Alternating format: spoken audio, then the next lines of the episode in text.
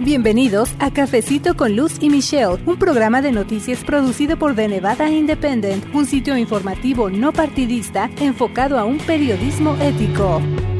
Autismo es un tema con muchos ángulos. ¿Qué les preocupa a los padres que tienen hijos autistas, que piden a los legisladores de Nevada? ¿Qué está haciendo el Estado de Plata para ayudar a proporcionar recursos a estas familias. ¿Qué tal amigos? Gracias por estar escuchando un episodio más de Cafecito con Luz y Michelle. Este es el podcast en español de The Nevada Independent. Mi nombre es Luz Gray, yo soy editora asociada y este es el episodio 52. Lo hemos titulado Autismo, retos y recursos. Como decía, pues el tema es en sí bastante amplio, hay muchos ángulos se puede abordar desde muchas perspectivas, pero en esta ocasión tuve la oportunidad de entrevistar a Olivia Espinosa. Ella es fundadora de una organización sin fines de lucro aquí en Las Vegas que se llama Azul Blue y que, bueno, tiene ella misma una historia que contar por su propia experiencia como madre de un hijo autista, quien actualmente tiene 13 años de edad. Pero a raíz de su propia experiencia, de lo que ella ha enfrentado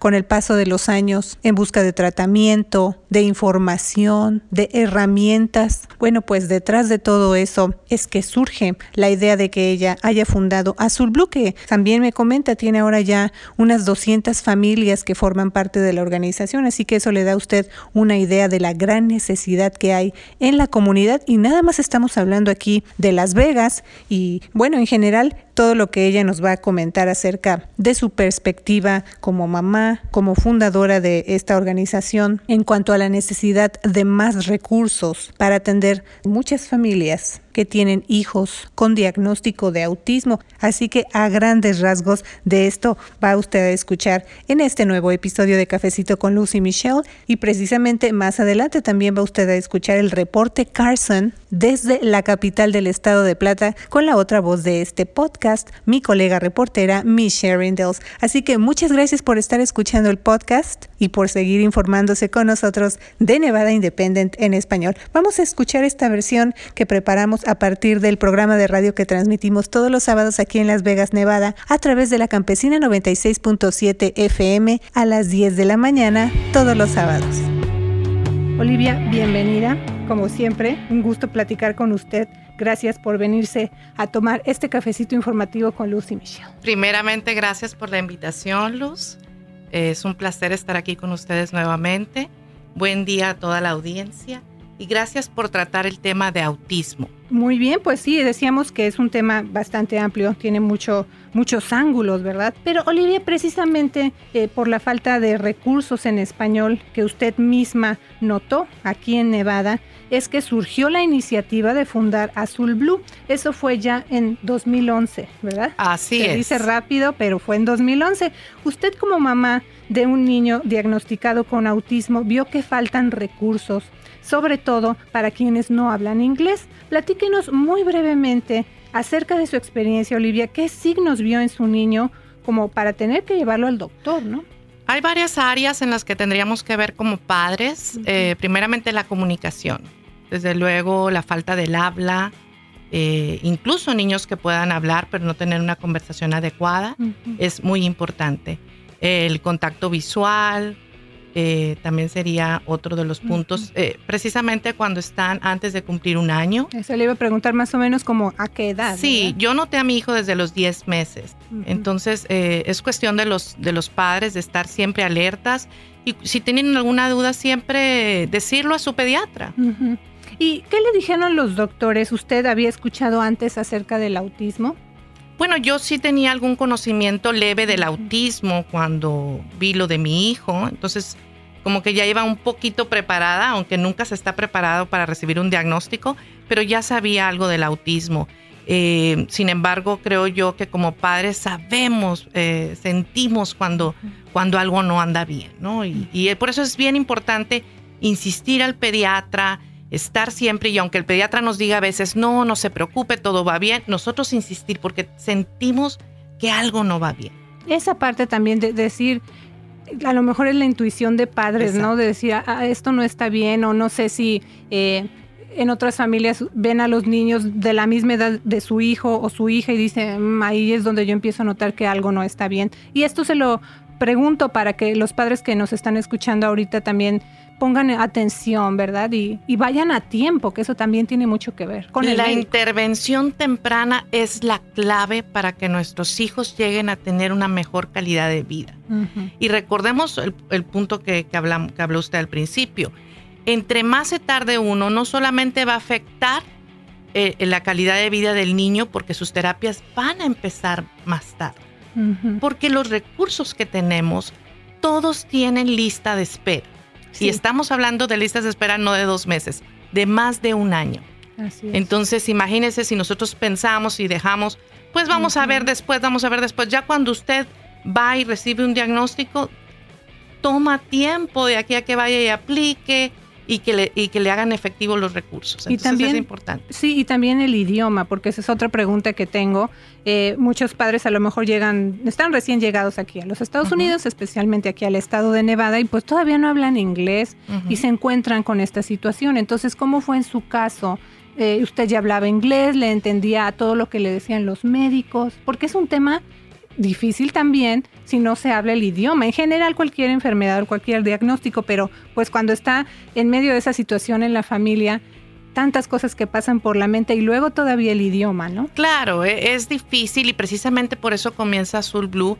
Una servidora es, es más difícil para mí escuchar en el inglés. Mm. Y cuando empecé a ir a conferencias y estar escuchando en inglés, dije yo, eh, eh, qué difícil, ¿no? Era mejor verlo, leerlo. Entonces, para facilitar el camino de nuestras familias, porque si bien no es un camino fácil, hay que facilitarles un poquito, al menos con el español, con el inglés, ¿verdad? Eh, entonces todas nuestras actividades son bilingües y tenemos interpretación simultánea en las conferencias. Así es que, papás, eso que no sea una barrera para acercarse y buscar información. Claro. Y pues quedarse un poquito también la pena, el pendiente. Yo sé, es muy difícil, es una preocupación que no se puede describir con palabras, pero también es importante actuar. Ahora, las necesidades de cada paciente son distintas. De los casi 8.500 niños que se calcula que tienen autismo en el sistema escolar de Nevada, solo varios cientos de ellos están recibiendo ayuda a través del programa de asistencia para el tratamiento del autismo, que también se conoce como ATAP, así como en español lo vamos a decir, y esas son sus siglas en inglés, o también de Medicaid, además de que algunas familias esperan años para recibir los servicios Olivia, ¿qué cree usted que hace falta para mejorar esa situación de falta de recursos y largas esperas para recibir tratamiento? Bueno, ahora sí que habría que ponernos, como decimos, en los zapatos de esas familias, hacer una investigación, qué es lo que realmente está pasando, cuáles son las necesidades. Porque vemos que Nevada, si bien comparado con otros estados, tenemos buenos recursos, podría decirlo orgullosamente, eh, uno de los ejemplos que les puedo dar es de que aquí en Nevada y sobre todo aquí en, Clark County, estamos hablando que un niño a los tres años puede entrar a un salón de clases de autismo, especializado en autismo. En otros estados no lo tienen. Y desde hace ya tres, cuatro años, no recuerdo la fecha exacta, el estado de Nevada tiene, hace que Medicaid y todas las aseguranzas del estado provean el, lo que es la terapia de comportamiento, por sus siglas en inglés ABA. Entonces es un, gran beneficio comparado con otros estados. Sin embargo, veo que sí falta un estudio más profundo acerca de las necesidades, porque mi hijo tiene 13 años y estamos hablando que desde los 3 años comenzó terapia eh, aquí en Nevada. Y vemos ahorita niños a los 9 años que aún están en lista de espera. Entonces se supone que estamos progresando a través de los años eh, con más recursos y, Nevada está teniendo esa problemática. Y desde luego porque hay muchísimo más niños con autismo, la población, eh, la demanda, pero también eh, no se ponen a pensar en las realmente en las necesidades de esos niños, ¿sí? Las terapias, qué conlleva la terapia, cuántas horas de terapia. A veces creo que el sistema no está ayudando, pero a la vez no está sabiendo cómo manejar la situación. Sí, porque son casos, como decimos, muy específicos de, cada niño, de cada familia también. En el caso de eh, personas que a lo mejor no tengan seguro médico, Olivia, ¿usted sabe si hay ayuda disponible para esas familias? Sí, es importante mencionarlo, qué bueno que lo menciona Luz. Eh, por ejemplo, usted lo sabe si, si el niño incluso no es ciudadano, que son los más casos en donde no tiene aseguranza médica. Desafortunadamente no hay eh, en cuestión médica. Sin embargo, tenemos servicios como el centro regional, que una vez que tiene determinados años viviendo aquí en Nevada, les puede dar esos servicios y son muy importantes. Ellos nos ofrece el Estado a través de esta agencia, el centro regional, por sus siglas DRC, nos ofrece un coordinador que pueda estar a lo largo de la vida del niño. Y eso es muy, muy importante que nos ayuden. En el caso de los padres que están pasando por esta situación o que a lo mejor, como digo, ahorita están escuchando el programa y se familiarizan con lo que está usted platicando, que ah, están a lo mejor también enfrentando ahorita algo nuevo, un diagnóstico que acaban de recibir o que ya tienen niños diagnosticados con autismo. ¿Qué le puede decir a esos padres, Olivia? Como su caso y el, el de tantas familias que son parte de Azul Blue. Quiero que sepan que el recibir un diagnóstico, como lo dije al principio, no es fácil. Sin embargo, no están solos. Estamos aquí para ayudarles. Está el estado de Nevada con sus pocos o muchos recursos y acérquense. a Azul Blue da una guía de padres mensual donde personalmente una servidora ofrece esta clase para darles a ellos todos los recursos. Esos son los recursos básicos de Las Vegas y, para eh, motivarlos a que sigamos adelante, porque si perdemos un día, si perdemos un mes, eso le va a perjudicar mucho, no solo al niño, a toda la familia. Bueno, ahorita estamos eh, transmitiendo también eh, vía Facebook Live. Usted que nos está escuchando aquí en la Campesina 96.7 FM lo puede ver tanto en la página de Facebook de Azul Blue como de nosotros de Nevada Independent en español. Pero ¿hay algún número de teléfono o cuál es la mejor forma en la que las familias se pueden contactar con Azul Blue? Claro que sí, es el 702-955-4415. 955-4415 es el teléfono de Azul Blue y con mucho gusto eh, estamos para servir. Y en las redes sociales, como decimos, que ahorita ya pues todo el mundo prácticamente tiene acceso a ellas, ahí pueden encontrar también parte de las actividades que hace Azul Blue. Y es muy importante también mencionar o recalcar esa parte de que hacen actividades bilingües, porque insistimos, a lo mejor no todos hablamos el inglés de manera fluida y en este tema en particular del autismo hay muchos términos médicos eh, que a lo mejor no conocemos, terapias, en fin. Un poquito antes de que nos vayamos a la pausa, Olivia, háblenos de lo que hacen en Azul Blue, o sea, cómo pueden ayudar a la comunidad, qué tipo de actividades tienen para los padres y los niños. Claro que sí, gracias. Eh, para los padres tenemos la guía de padres, que es la que acabamos de mencionar y la que más recomiendo, sobre todo cuando reciben un diagnóstico, es acudir a la guía de padres que se hace una vez al mes. También tenemos conferencias. De hecho, viene ya el 29 de abril nuestra conferencia médica, totalmente bilingüe, como lo mencionamos, y la conferencia de abogacía, que es en septiembre. Y tenemos para nuestros niños el Max Soccer Camp, que está eh, en esta temporada de primavera y, prima y temporada de otoño, y nuestro grupo de los adolescentes. Olivia, como dije al principio del programa, he informado desde hace años acerca del trabajo que hace Azul Blue, pero también de los retos que enfrentan las familias donde hay un diagnóstico de autismo, incluyendo su propia experiencia. ¿Cuántos años tiene su hijo actualmente? Mi hijo tiene 13 años y es de un autismo moderado a severo. Quiero que nos detengamos a hablar de ese otro ángulo del autismo cuando estos pequeños llegan a la adolescencia, cuando ya se convierten en adultos. Olivia, ¿qué cambios pasa en la familia en cuanto a tratamiento y cobertura médica? Empezando por ahí. Es muy difícil, muy difícil. Recordemos primero que como padres, ay, lo mejor, eh, el mejor sueño de un padre yo creo es que sea un profesional, que esté bien de salud, que llegue a ser un abogado, un doctor. Pero cuando tenemos hijos con, autismo o cualquier otra condición, em, eso viene ya de un lado, el si va a llegar al colegio o no. Lo que queremos es que sea lo más independiente posible para ese momento en el que uno ya no esté. Es muy triste y se me corta la voz a mí nada más de pensar como cualquier otro padre, pero eh, es la realidad. Y entre más van creciendo ellos, menos recursos. Menos recursos y menos. Y, y, lo hablábamos un poquito antes. Eh, la edad ahorita, por ejemplo, de mi hijo es de 13 años. Vemos en el caso de Azul Blue, aún siendo la minoría en las organizaciones de aquí de Las Vegas, eh, la estadística es, ahorita no tenemos de 18 en adelante. Son muy contados. No, no se forman ni 10 muchachos de 18 años en adelante que pertenecen a Azul Blue. Eh, pero vamos a ver dentro de 3, 4 años esta generación de mi hijo. ¿Qué vamos a hacer? Ahí sí Nevada tiene que ponerse muy, y no solamente Nevada, toda la nación, muy alerta en qué vamos a hacer con esta generación. Porque necesitamos más recursos para estos niños que van a ese camino. No podemos dejarlos. Es ridículo que algunas aseguranzas dicen, no, yo voy a ofrecer eh, tratamiento solamente a niños menores de 6 años, como si a los 6 años se acabara el autismo. O sea, el autismo es de por vida. Hasta el día de hoy no hay una cura. Entonces, por favor, escúchenos.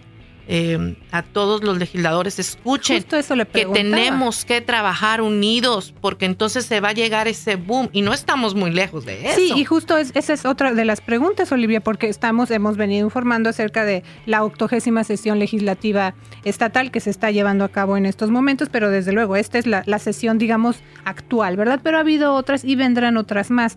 ¿Han ustedes eh, tenido contacto con legisladores y si lo han hecho, qué les están pidiendo? Bueno, ahorita en lo personal, y, y llamo ya no por Azul, sino por Olivia Espinosa y un grupo de padres, estamos trabajando en las áreas de las cámaras en los salones de clase especial. Entonces, no nos hemos enfocado mucho ya en lo que es en la cuestión adulta, pero sí hay que ver y poner hincapié en eso porque estamos hablando de 3, 4 años. Entonces, si no hay recursos ahorita para los pocos, por así decir, adultos que tenemos con, con esta condición, qué va a pasar cuando se vengan todos estos jovencitos. Y también eh, le voy a invitar a que usted vaya a The Nevada Independent en español, visite nuestra página informativa porque recientemente, en días pasados, tiene poquito, publicamos una traducción de una o un reporte de mis compañeros Michelle Rindels y Jacob Solís, precisamente hablando del tema del autismo. A principios de este mes, para que usted tenga un poquito más de contexto de lo que estoy hablando, legisladores de Nevada discutieron tres iniciativas de ley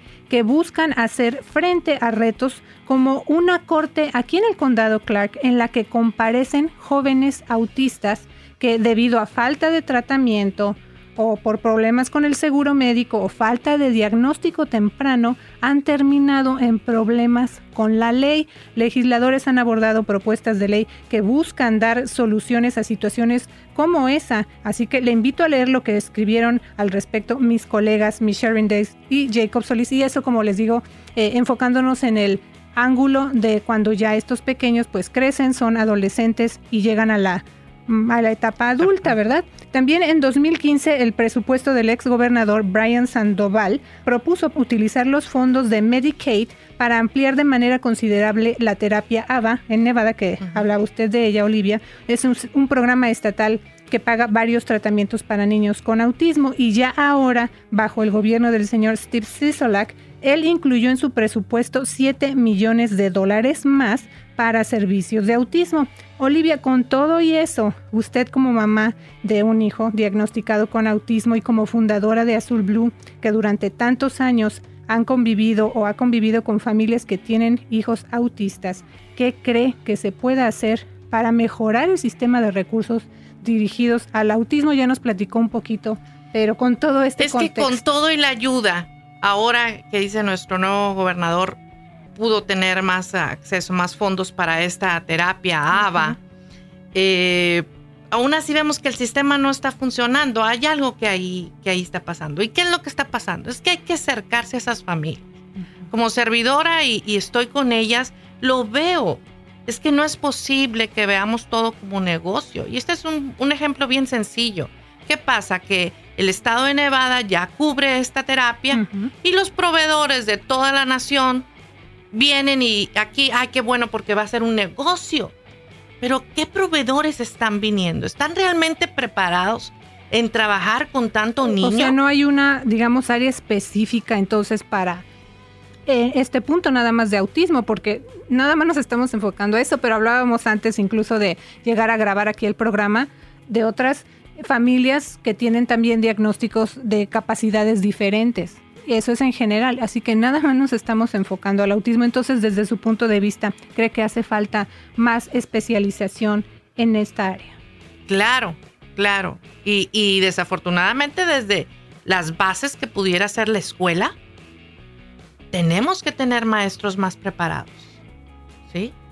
Porque e, es importante que tengan entrenamientos en base, si estamos hablando específicamente de autismo, y, en cuestión de las aseguranzas, en este caso con Mary Kay, pues también, también habría que ponerse con esas familias, porque el ejemplo este es muy claro, o sea, lo que yo estoy diciendo es cierto, estamos hablando en el 2008, 2009, estos niños, mi niño empezó a los tres años con esa terapia, y hoy me encuentro lejos de estar mejorando, está empeorando, porque yo veo papás que aún están en lista de espera con niños de nueve años.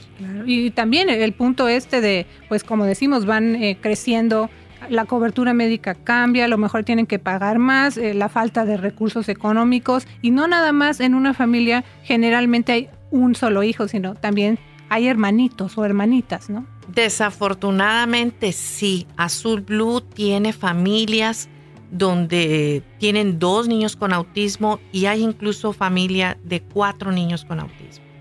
Así que hay mucho por hacer todavía, Olivia. Ay, claro. Informarnos, informarnos siempre es, importante. En el segmento anterior decimos y queremos eh, hacer un poquito más de hincapié. Azul Blue lleva a cabo muchas actividades para familias con hijos diagnosticados con autismo, incluyendo el campamento de fútbol soccer que ya hemos eh, mencionado, convivencias, también desayunos con las mamás y los papás y una conferencia anual aquí en Las Vegas con especialistas en el tema y donde se ha llegado a tener traducción simultánea al español. También es un gran esfuerzo, un gran trabajo. Y justamente ya viene la conferencia de este 2019, que es la sexta, ¿verdad?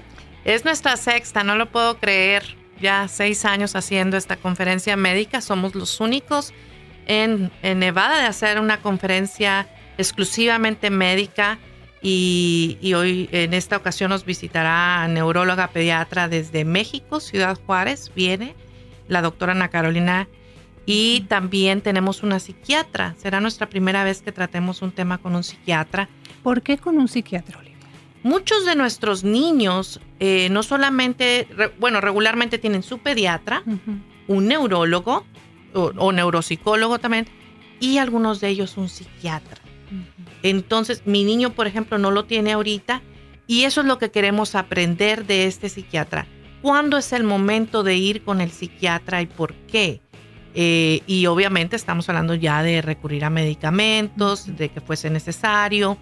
Y, yo creo que es bien importante aprender de todo esto. También tenemos a una terapeuta ocupacional y, algunos otros temas que serán importantes, todo en la cuestión eh, médica. Así es que son invitados llámenos, al, nuevamente se los digo, el 702-955-4415.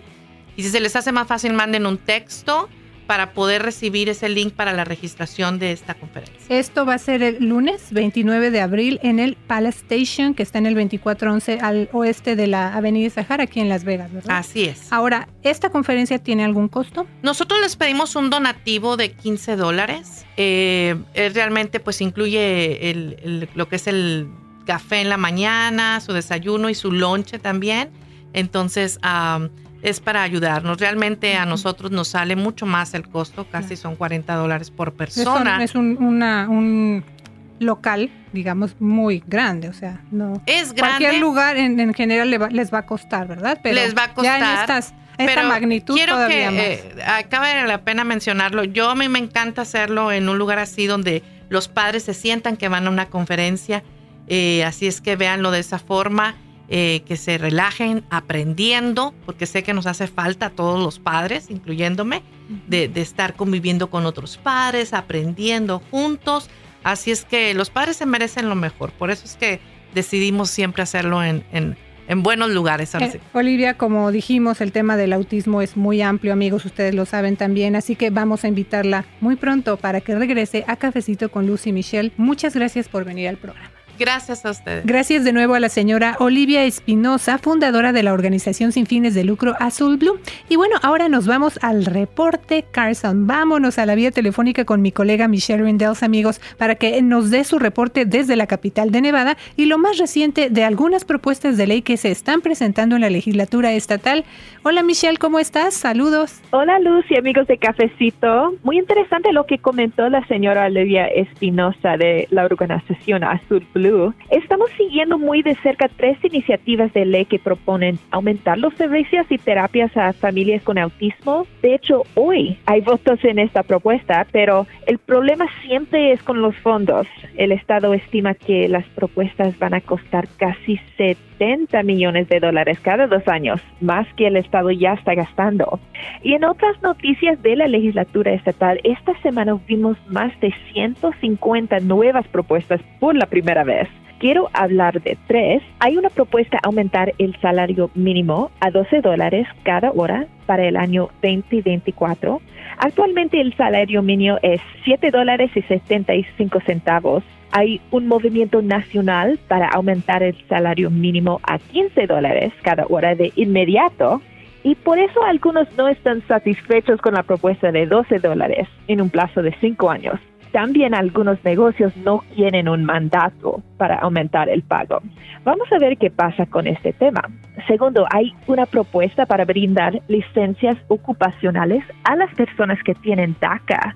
El Estado ya ofrecía licencias de maestros a los beneficiarios de DACA, pero se necesitan licencias para muchos trabajos aparte de eso y esta legislación podría ofrecer más posibilidades a estos jóvenes. Finalmente, vimos una propuesta que cambiaría algunas infracciones de tráfico, desde crímenes hasta multas de tráfico. Eso es importante porque a muchos inmigrantes indocumentados, quienes no tienen licencia de conducirlos para la policía, reciben un citatorio por no tener licencia y no pagan esa infracción.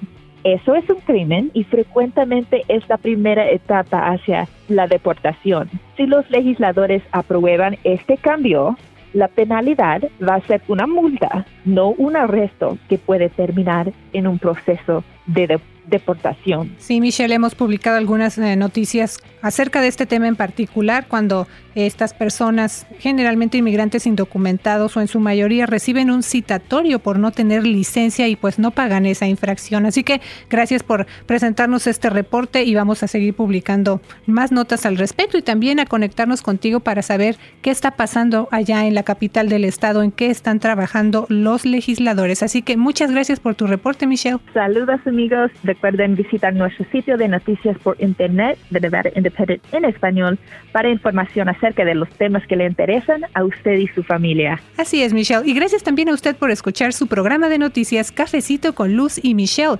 Recuerde visitar nuestro sitio informativo de Nevada Independent en español, nuestro estado, nuestras noticias nuestra voz. Gracias por habernos acompañado a una emisión más de Cafecito con Luz y Michelle, un programa de noticias en vivo producido por The Nevada Independent, un sitio informativo no partidista enfocado a un periodismo ético. The Nevada Independent en español, nuestro estado, nuestras noticias, nuestra, voz.